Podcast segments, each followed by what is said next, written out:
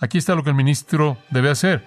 Medita en esto, entrégate, ocúpate en ellas. La concentración del liderazgo de la iglesia debe estar en la palabra de Dios, no en nada más, sino en la palabra de Dios.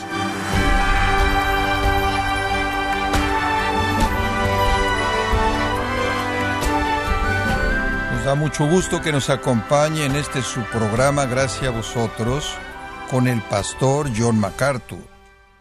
D. L. Moody dijo, la asistencia a la iglesia es tan vital para un discípulo como una transfusión de sangre saludables para un hombre enfermo.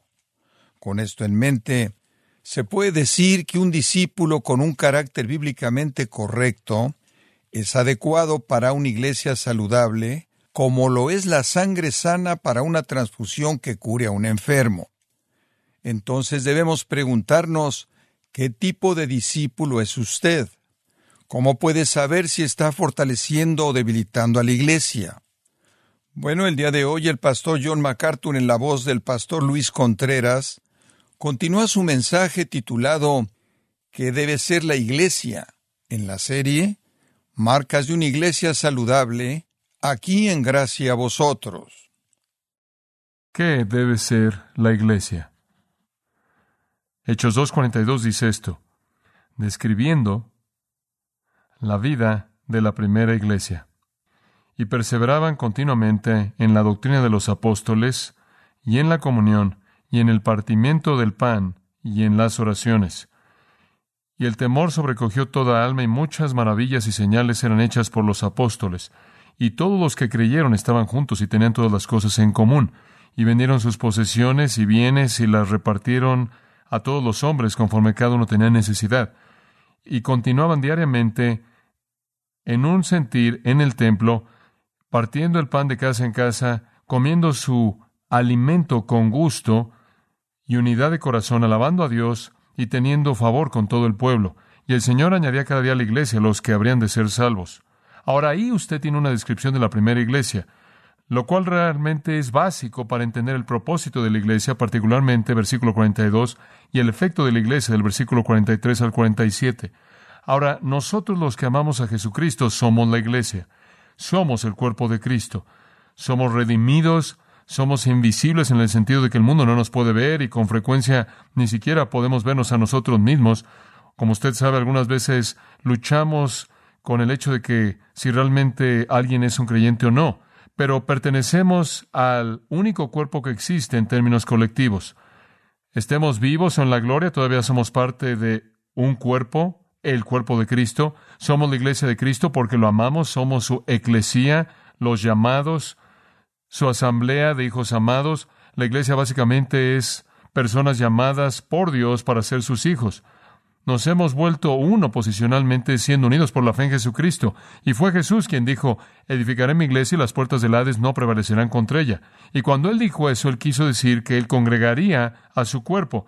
No estaba hablando de edificios, él estaba hablando de personas. Somos la iglesia de Jesucristo, nosotros quienes le amamos y le conocemos, somos uno, el uno con el otro, porque hemos nacido en la familia de Dios por el Espíritu de Dios mediante la fe en Jesucristo. Somos la iglesia viviente del primogénito. Somos la asamblea general escrita en el cielo, como el escritor de Hebreos lo afirma.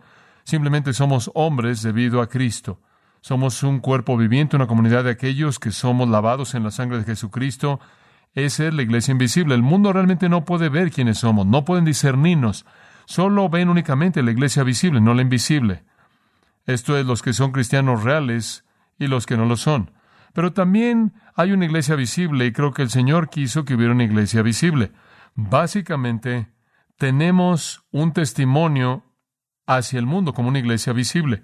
Cuando nos congregamos el día del Señor, somos un testimonio para el mundo. De hecho, de que Cristo ha resucitado. Y la iglesia visible tiene un testimonio que darle al mundo. Ahora esa es la fundación básica de la iglesia. Y así es como creció de Jerusalén, pero la iglesia ha cambiado mucho, ¿no es cierto? Se ha vuelto muy compleja, muy parecida a un negocio. La iglesia en la actualidad se ha vuelto en muchas maneras como una organización masiva con denominaciones, con comisiones, con comités, el concilio mundial, el concilio nacional, con comités y programas hacen que funcione como un negocio, en un cuerpo, una fábrica, en una familia, una corporación, una comunidad. La iglesia en la actualidad también se ha vuelto un juego de éxito con metas superficiales y el premio Val que hace que venga la mayoría de la gente en la mayoría de los domingos. Y sabe una cosa, es interesante, si usted revisa la situación de una iglesia, cuando se aterran, no se preocupan mucho cuando la enseñanza es insípida, no se preocupan mucho cuando hay problemas espirituales, cuando entran en terror, en pánico, es cuando la línea comienza a bajar en la gráfica por la falta de asistencia y las finanzas, el dinero. Las iglesias también se vuelven en muchos casos un centro de entretenimiento con actuaciones que se les da a un grupo de personas improductivas, impotentes que asisten. Y todas las técnicas apuntan a hacer que la gente venga, no a hacer algo con ellas una vez que vienen. Ahora quiero que vea lo que el ministerio bíblico de la iglesia es. Y quiero que veamos tres cartas en el Nuevo Testamento, primera y segunda de Timoteo y Tito, porque en estas tenemos el patrón para la organización y la estructura y la forma de la primera iglesia o de cualquier iglesia. Ahora, Timoteo y Tito fueron dos evangelistas. Un evangelista en la primera iglesia plantaba una iglesia. Iba un área en donde Cristo no era nombrado. Él ganaba algunas personas para Cristo y establecía una congregación. Él se quedaba con esa congregación tanto como un año, quizás inclusive más, dos o tres años, hasta que Él les había enseñado lo suficiente para que algunos de ellos hubieran madurado. Cuando algunos de ellos habían madurado, Él entonces designaba ancianos en esa ciudad para cuidar de esa iglesia y que enseñaran en esa iglesia y ministraran en esa iglesia. Entonces él pasaba a otro lugar en donde Cristo no era nombrado, ganaba algunas personas más para Cristo, estableció otra congregación, se quedaba ahí durante unos años, ordenaba ancianos en esa ciudad para seguir. Iba a otro lugar y él seguía haciendo eso. Esa era la obra de un evangelista, él plantaba iglesias. Ahora Timoteo y Tito hicieron eso. Ocasionalmente también llevaron a cabo la obra de pastor maestro, lo cual era instruir a la congregación. Incluso un evangelista era llamado a hacer eso. Pero conforme vemos estas tres cartas, primera y segunda de Timoteo y Tito, vemos el patrón para la iglesia, y para mostrarle eso, vea primera de Timoteo 3, 14. Estas cosas te escribo, esperando ir a verte pronto. Ahora Pablo le está escribiendo a Timoteo, quien es un evangelista plantando iglesias. Y aquí está lo que le dijo. La razón por la que te escribo, pero si me tardo, sepas, aquí está la razón por la que te estoy escribiendo, sepas cómo conducirte en la casa de Dios, que es la iglesia del Dios viviente, columna y baluarte de la verdad. En otras palabras, te estoy escribiendo para que sepas cómo conducirte en la iglesia. Te estoy dando la base de lo que debe ser la iglesia, los principios de la vida en la iglesia. Ahora son muy claros, no son nebulosos, son tan claros como pueden ser. Ahora quiero mostrarle lo que son. En primer lugar, ¿cuál es la tarea básica de la iglesia? La tarea básica de la iglesia consiste en enseñar doctrina sana. Esa es la tarea de la iglesia. No dar la opinión de algún pastor, no darle mis opiniones, no recitarle ilustraciones que lo hacen llorar, no tratar de manipular sus emociones, no tratar de levantar fondos, no tratar de estar corriendo haciendo esto y aquello, no proveer programas, entretenimiento, pequeños pensamientos espirituales, devocionales semanales, el ministerio de la iglesia consiste en enseñar doctrina sana. Enseñar doctrina sana. Tito 2.1. Como puede ver, aquí hay otra instrucción para el que está plantando una iglesia. Pero tú habla lo que es conforme a la doctrina sana. En eso consiste la iglesia. Estos evangelistas debían entrar en la iglesia con doctrina sana. Esa es la base de todo. Eso es lo que debemos hacer. 1 Timoteo 1, 3. Como te rogué que te quedases en Éfeso, Pablo le dice a Timoteo, cuando fui a Macedonia, ¿por qué? Para que mandases a algunos que no enseñen diferente que doctrina. Enseña únicamente doctrina sana, versículo 6, de la cual, habiéndose desviado algunos, se han vuelto a vana palabrería. Usted toma una iglesia que no tiene una dieta constante de doctrina sana y va a aferrarse a todo lo que oye deseando ser maestros de la ley, sin entender lo que hablan ni lo que afirman. Si no hay doctrina sana, enseñada, la gente que quiere enseñar va a aferrarse a algo que no es sano. Versículo 10. Para los fornicarios, para los que se contaminan con la humanidad, para secuestradores, para mentirosos, para los perjuros, y si hay alguna otra cosa que es contrario a la sana doctrina. Sana es la palabra en el griego de la cual obtenemos nuestra palabra higiénico. Significa saludable, aquello que edifique el cuerpo. Y cualquier otro tipo de doctrina que despedace el cuerpo no tiene lugar. Cualquier cosa menos enseñanza higiénica. Verdad positiva, énfasis en la palabra de Dios. Ahora observa el capítulo 4, versículo 1. Nos vamos a saltar algunos otros pensamientos. 1 Timoteo 4.1. Pero el Espíritu claramente anuncia que en los postreros días, ahora es, es nuestro día, algunos apostatarán de la fe, dando oído a espíritus engañadores y no a doctrina sana. ¿Pero qué? Sino doctrinas de demonios, por la hipocresía de mentirosos que, teniendo cauterizada la conciencia, ahora, ¿cómo es que usted va a proteger a la iglesia en contra de la doctrina del diablo? ¿Cómo va a proteger a la iglesia en contra de espíritus engañadores? Como pastor, como un pastor que enseña, mi trabajo es proteger a la iglesia. ¿Cómo hago eso? ¿Ando corriendo por todos lados viendo las credenciales de todo el mundo? No. La respuesta, de manera clara, está en el versículo 6 y 7. Si esto enseñas a los hermanos, capítulo 4, si esto enseñas a los hermanos, serás buen ministro de Jesucristo, nutrido por las palabras de la fe y la buena doctrina que has alcanzado. La única manera en la que usted va a establecer algún tipo de protección contra la doctrina falsa es nutrir a la gente en la doctrina sana. Y el versículo 7, pero rehúsa doctrinas, fábulas y de viejas y ejercítate para la piedad. Observa el capítulo 4, versículo 13. Y aquí hay un patrón para la predicación. ¿Quiere saber cómo debe usted predicar? Algunos de ustedes que quieren ser un predicador algún día, en el futuro de Dios o en el presente, aquí está el patrón para la predicación. Entre tanto que vengo, ocúpate en la lectura, eso es la lectura de la Escritura. En la exhortación, esto es dispararla, y a la doctrina, eso es explicarla. Ahí está la esencia de la predicación. Léela, declárala y explícala. En eso consiste, eso se llama predicación expositiva. Usted lee el texto, usted explica el texto y usted lo predica, lo declara, lo exhorta. Y la palabra para lectura ahí se refiere a lectura pública, hablando del ministerio de la predicación, debemos leer la palabra, debemos explicar la palabra a detalle y en profundidad, y debemos exhortar a la congregación, debemos declarar la verdad. Versículo 15. Aquí está lo que el ministro debe hacer. Medita en esto, entrégate, ocúpate en ellas. La concentración del liderazgo de la iglesia debe estar en la palabra de Dios, no en nada más, sino en la palabra de Dios, no en programas o algún tipo de actividades periféricas. Debemos estar inmersos en la doctrina, versículo 16. Ten cuidado de ti mismo y de qué? De la doctrina persevera en esto. No hay otra manera, porque haciendo esto te salvarás. Esto es, te salvarás de falsos maestros a ti mismo y a los que te oyeran. Los maestros infestados por demonios que tratan de entrar a la iglesia solo pueden ser hechos a un lado cuando la iglesia está involucrada en la enseñanza de manera repetitiva, constante, fiel, doctrina sana, si va a haber protección para la iglesia de Jesucristo. Y si va a ser pura, entonces necesita ser, por parte de los ancianos que la guían, en fidelidad a la palabra de Dios. No están involucrándose en reuniones y conferencias y concilios y presentando su recibo de gasolina y es tan fácil hacer esto porque otras cosas son buenas pero simplemente no son prioritarias. Como un ministro de Jesucristo, yo y los demás que ministramos en su nombre somos responsables a Dios por la pureza de la palabra. Debemos enseñarle en su pureza, debemos predicarle en su pureza. Somos responsables por protegerlos a ustedes de la doctrina falsa somos responsables a Jesucristo, ¿por qué también lo hacemos y qué tan fieles somos en proteger el rebaño y en nutrir al rebaño? Eso es lo que Cristo espera de todo ministro. Y desafortunadamente y de manera trágica, los pastores me hablan casi semanalmente y me reúno con ellos cuyos corazones están llenos de tristeza porque sus iglesias les esperan hacer todo debajo del sol y no lo que Cristo quiso que hicieran, enseñar la palabra de Dios. Y de esta manera sus energías están disipadas en todos los demás deberes en lugar de en el deber primordial. Ahora, en 2 Timoteo, por ejemplo, capítulo 1, el mensaje es el mismo. Versículo 13.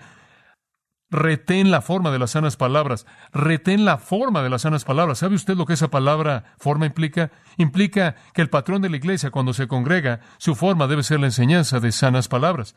Que de mí oíste en la fe y amor que es en Cristo Jesús. Versículo 14. Guarda el buen depósito que te fue encomendado, guárdalo por el Espíritu Santo que mora en nosotros. Y después en el capítulo 2 él dice, tú pues, hijo mío, esfuérzate en la gracia que es en Cristo Jesús. Y las cosas que de mí oíste ante muchos testigos, esto encarga hombres fieles que sean idóneos para enseñar también a otros. En eso consiste. Queremos enseñarle doctrina sana para que usted vaya a enseñarle a alguien más doctrina sana. Ese es el diseño hermoso del Espíritu de Dios. El ministerio que se lleva a cabo a cada uno en el cuerpo de Cristo simplemente es parte de esto. Eso es lo que usted debe hacer. Como mencionamos en Efesios, el ministerio de los ancianos y demás, aquellos que enseñan, consiste en perfeccionar a los santos para que los santos puedan realizar la obra del ministerio. Y la clave, claro, si usted va a hacer esto, es 2 de Timoteo 2.15. Dice, procura con diligencia presentarte a Dios aprobado, como obrero que no tiene de qué avergonzarse, que usa bien la palabra de verdad. La primera palabra en ese versículo es la clave de cualquier ministerio. Y entonces es el ministerio eficaz es un ministerio de doctrina y para ser eficaz demanda que usted estudie para presentarse a Dios aprobado, especialmente si usted simplemente está aprendiendo conforme va avanzando. Y no es el tipo de situación que es fría y no amorosa. Ahí en el versículo 24, en el mismo capítulo, él dice, el siervo del Señor no debe ser contencioso, sino ser amable para con todos, apto para enseñar, paciente para con todos, en mansedumbre, instruyendo a aquellos que se oponen por si quizá Dios les conceda arrepentimiento para conocer la verdad. En otras palabras, usted no lo hace de manera soberbia, sino en amor, en mansedumbre. Después, en el capítulo 3 de 2 de Timoteo, versículo 14, él dice esto, pero tú persevera en lo que has aprendido y has sido instruido, y estás convencido sabiendo de quién lo has aprendido, y que desde la niñez has sabido las sagradas escrituras, las cuales te pueden hacer sabio para la salvación por la fe que es en Cristo Jesús. ¿Y cuánto de la palabra de Dios debemos predicar? Versículo 16. Toda la escritura es inspirada por Dios y es útil para enseñar, para redarguir, para corregir, para instruir en justicia. ¿Por qué predicar? Versículo 17. A fin de que el hombre de Dios sea perfecto, enteramente preparado para toda buena obra. Escuche, si vamos a edificar a los santos y madurar nuestras propias vidas, debemos hacerlo en el ministerio de la palabra. Esa es nuestra pasión. Y después se le dice a Timoteo ese gran clímax en el capítulo 4, te encarezco delante de Dios y del Señor Jesucristo, que juzgará a los vivos y a los muertos en su manifestación y en su reino, que prediques la palabra. A tiempo y fuera de tiempo, redarguye, reprende, exhorta con toda paciencia y qué? Doctrina. Y entonces vemos que el ministerio de la iglesia es simple. Doctrina sana, doctrina sana. Ahora, esa es la tarea básica de la iglesia. La única manera en la que llegaremos a edificar a los santos es predicando doctrina sana. La única manera en la que podemos agradar al Señor y obedecer al Espíritu es predicar doctrina sana. Cualquier cosa menos que eso es pecado. Los primeros evangelistas hicieron eso. Entonces, ¿cuál fue el liderazgo básico? Y de nuevo, queremos ver Timoteo y Tito. ¿Cuál es el liderazgo básico de la iglesia? Hay dos categorías de líderes en la iglesia. Esta fue toda la organización que tenían, ancianos y diáconos. Ahora, en primer lugar, habían ancianos. Había una pluralidad de ancianos. Ningún hombre era responsable por la iglesia. Y yo creo esto con todo mi corazón Creo que debe haber una unidad colectiva de hombres que son responsables por la iglesia, que yo soy solo uno de ellos. Yo resulto tener el privilegio, por la gracia de Dios, gracia misteriosa, esto es, de ser responsable por la enseñanza, de ser el anciano que enseña en un sentido. Pero mis capacidades básicamente están limitadas únicamente a esa área. Y la vida de la iglesia le pertenece a los ancianos a nivel colectivo que son sus líderes bajo el Espíritu de Dios. Yo no soy más que cualquier otro anciano en esta iglesia. Yo simplemente soy uno de esos. Mi énfasis en particular está en el ministerio de la enseñanza. Un hombre no es responsable por hacerlo todo, en absoluto. El pastor no es el que resuelve problemas en términos profesionales, que anda por todos lados con una bolsa eclesiástica de herramientas esperando a que el próximo problema salga para repararlo o la siguiente rueda que chilla reciba su grasa. Hay más que eso. Ahora, el anciano también en el Nuevo Testamento es llamado obispo. El anciano es su título y Obispo es su deber. Obispo significa supervisor. Él supervisa el rebaño. Es un ministerio espiritual siempre en el Nuevo Testamento. El anciano siempre debía estar preocupado con dos cosas, oración y el ministerio de la palabra. Fueron ordenados en toda ciudad. Pablo le dijo a Tito en el capítulo 1, versículo 5, ordena ancianos en toda ciudad. Salieron de esa congregación. Yo creo que la iglesia está en su mejor condición y es más fuerte cuando su propia gente se levanta o se eleva a su propio liderazgo. Y entonces es un ministerio espiritual. Estos han sido calificados por el Espíritu de Dios, han sido preparados y ordenados para servir en la iglesia local. Ahora, para mostrarle lo que se requiere de un anciano, 1 Timoteo 3, palabra fiel es esta. Si alguno anhela obispado, ahora esa es la misma idea, obispo simplemente se refiere a su trabajo, supervisor, él es un anciano, es lo mismo. Si él anhela obispado, buena obra desea. Ahora aquí están los requisitos para un anciano. Versículo 2. Un anciano u obispo debe ser irreprensible. Esto es, debe tener una reputación buena interior con el cuerpo de creyentes. Obviamente no perfecto. Debe ser marido de una mujer, esto es, fiel a su única esposa, sobrio, prudente, decoroso, hospedador, apto para enseñar. Ahora, apto para enseñar no significa que él tiene que ser un maestro. Meramente significa que él puede comunicar su fe. No dado al vino. Y la palabra dado significa alguien que se queda por mucho tiempo junto a su vino. ¿Entiende la situación? No permaneciendo por mucho tiempo junto a su vino. No pendenciero, no avaro. Esto significa no está buscando el dinero, sino paciente, no pendenciero, no avaro, que gobierne bien su casa, que tenga a sus hijos en sujeción con toda honestidad, porque si un hombre no sabe cómo gobernar su propia casa, ¿cómo cuidará de la iglesia de Dios? Bastante simple. No un neófito, eso significa un convertido reciente, no sea que amaneciendo se caiga en la condenación del diablo. También es necesario que tenga buen testimonio de los de afuera. Usted tiene que tener un buen testimonio adentro, buen testimonio afuera, no sea que caiga en descrédito y en lazo del diablo. Ahora, usted tiene ahí el patrón básico de requisitos para un anciano. En 1 Timoteo 5:17 dice esto, los ancianos que gobiernan bien indica que los ancianos deben gobernar. En la iglesia local, los ancianos gobiernan la iglesia porque están bajo Cristo. Son responsables a Cristo. Los ancianos no son responsables a la congregación. Los ancianos no son responsables a algún comité. Los ancianos ni siquiera son responsables a sus esposas por hacer todo lo que sus esposas les piden. Los ancianos son responsables a Cristo y después a guiar la iglesia. Entonces, los ancianos que gobiernan bien sean tenidos por dignos de doble honor, mayormente los que trabajan en predicar y enseñar. Y eso muestra que usted puede ser un anciano y no necesariamente estar involucrado en enseñar doctrina. Hay otras capacidades en el diseño del espíritu. Los ancianos toman las decisiones. No están sujetos a la congregación, no están sujetos a algún grupo, están sujetos a Jesucristo y deben tomar toda decisión después de orar y después de que la palabra ha sido estudiada cuidadosamente, de tal manera que están tomando decisiones con la mente de Cristo en la energía del Espíritu que van a afectar de una manera positiva a la congregación entera. Amigos, ese es un llamado elevado. Los ancianos deben estar en oración persistente, deben estar en un estudio persistente de la palabra de Dios, deben escudriñar y conocer la mente de Cristo. Y yo creo que si una decisión debe ser tomada entre los ancianos, debe ser tomada de manera unánime, o alguien no tiene la mente de Cristo. Y yo creo que debe ser tomada por el consentimiento en común de esos hombres después de orar y estudiar la palabra, y el ayuno también puede estar involucrado. Los ancianos deben enfrentar los problemas en la iglesia, deben enfrentar a los falsos maestros. ¿Sabía usted eso? En Tito capítulo 1, versículo 9, deben enfrentar el problema de los falsos maestros. Retenedor de la palabra fiel como ha sido enseñada, para que pueda, mediante doctrina sana, exhortar y confrontar a los que se oponen. Porque hay muchos que hablan vanidades y engañadores, especialmente los de la circuncisión, cuyas bocas deben ser calladas, que alteran casas enteras enseñando cosas que no debieran, por causa de ganancia deshonesta. Los ancianos deben mantener afuera a los falsos maestros. Los ancianos también deben disciplinar a cristianos que se meten en error doctrinal. En 2 Timoteo 2.18 habla de Himeneo y Fileto, que con respecto a la verdad han errado, diciendo que la resurrección ya pasó y afectan la fe de algunos. Ese es un problema realmente serio. En otras palabras, aquí hay algunos herejes en la iglesia, deben ser enfrentados. Dice usted, ¿cómo los enfrenta? 1 Timoteo 1.19 manteniendo la fe y buena conciencia, la cual algunos, habiendo desechado con respecto a la fe, han naufragado, de los cuales son Himeneo y Alejandro. Aquí es lo que debemos hacer a quienes entrega a Satanás para que aprendan a no blasfemar. Eso es disciplina, amigos. Alguien necesita ser disciplinado. Cuando hay error doctrinal, la persona debe ser sacada de la congregación, del cuerpo, hasta que Satanás lo haya llevado al punto, al fondo quizás, y entonces Dios comienza a restaurarlo.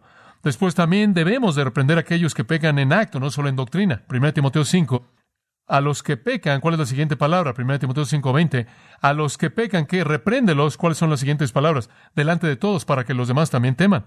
Tenemos el derecho de reprender el pecado públicamente. El lugar entonces más elevado en la iglesia le pertenece a los ancianos.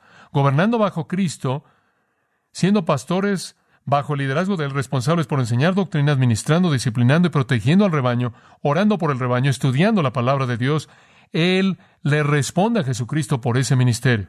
Ese es el principio del ministerio de la primera iglesia. Padre nuestro, te damos gracias porque sabemos lo que la iglesia debe ser.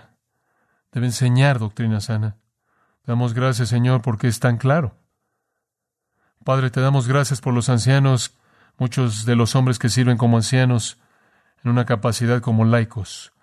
Gracias por ancianos, Señor, que están aquí, que no conocemos aún, que tú nos has enviado para ministrar con nosotros, que no son neófitos, pero que son en todos esos requisitos irreprensibles, con una reputación interior que le da gloria a Cristo. Padre, realmente nunca han estado con nosotros porque quizás no hemos reconocido que son ancianos que tú nos has dado. Padre, oramos porque ellos deseen el cargo, el, la responsabilidad en la medida de su vida que encaje con su vida porque es algo bueno y que se levante para servir con nosotros, para guiar esta congregación. Padre, yo no tomo la responsabilidad de guiar por un día por mí mismo, yo soy pecaminoso, mis decisiones no siempre son las correctas, no quiero hacerlo solo y te agradezco por el deseo maravilloso del Espíritu Santo, porque lo hagamos juntos con una mente, con un mismo sentir, mediante la oración y la palabra. Padre, trae al liderazgo que está aquí a nuestros ojos, que para que lo podamos ver. Te agradecemos por otros que no son ancianos, pero que sirven tan fielmente, que nos ministran tan fielmente en tantas diferentes maneras, ayudando, enseñando, administrando, sirviendo, visitando, llamando a los enfermos, orando, dando, compartiendo. Padre, simplemente te pedimos en este momento que hagas de esta iglesia lo que quieres que sea. En el nombre de Jesús. Amén.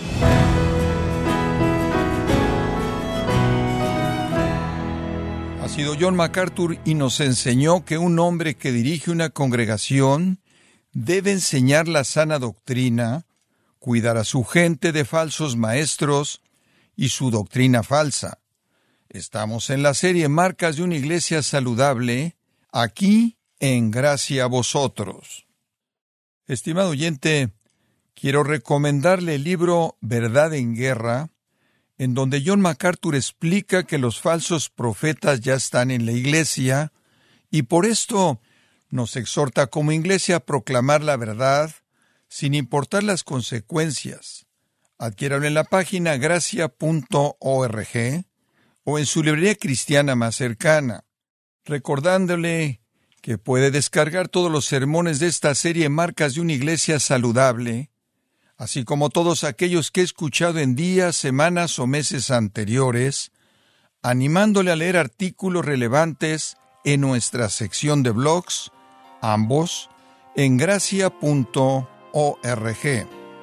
Si tiene alguna pregunta o desea conocer más de nuestro ministerio, como son todos los libros del pastor John MacArthur en español, o los sermones en CD que también usted puede adquirir, escríbanos y por favor mencione la estación de radio por medio de la cual usted nos escucha en gracia a vosotros. Es importante conocer no solo el país y ciudad de donde usted nos escucha, sino también la radio. Para quienes contactan nuestro ministerio por primera vez, pueden solicitar una copia del mensaje de promoción sin costo alguno, un mensaje por oyente únicamente. Si usted vive en los Estados Unidos o Puerto Rico, escríbanos a Gracia Vosotros, P.O. Box 4000, Panorama City, California 91412. O puede escribirnos a través del siguiente correo electrónico radio arroba gracia.org. Esto ha sido todo por hoy y queremos agradecerle su sintonía de lunes a viernes en nombre de John MacArthur y del personal de este organismo, invitándole para que nos acompañe en la próxima edición y así juntos continuar desatando la verdad de Dios un versículo a la vez en gracia a vosotros.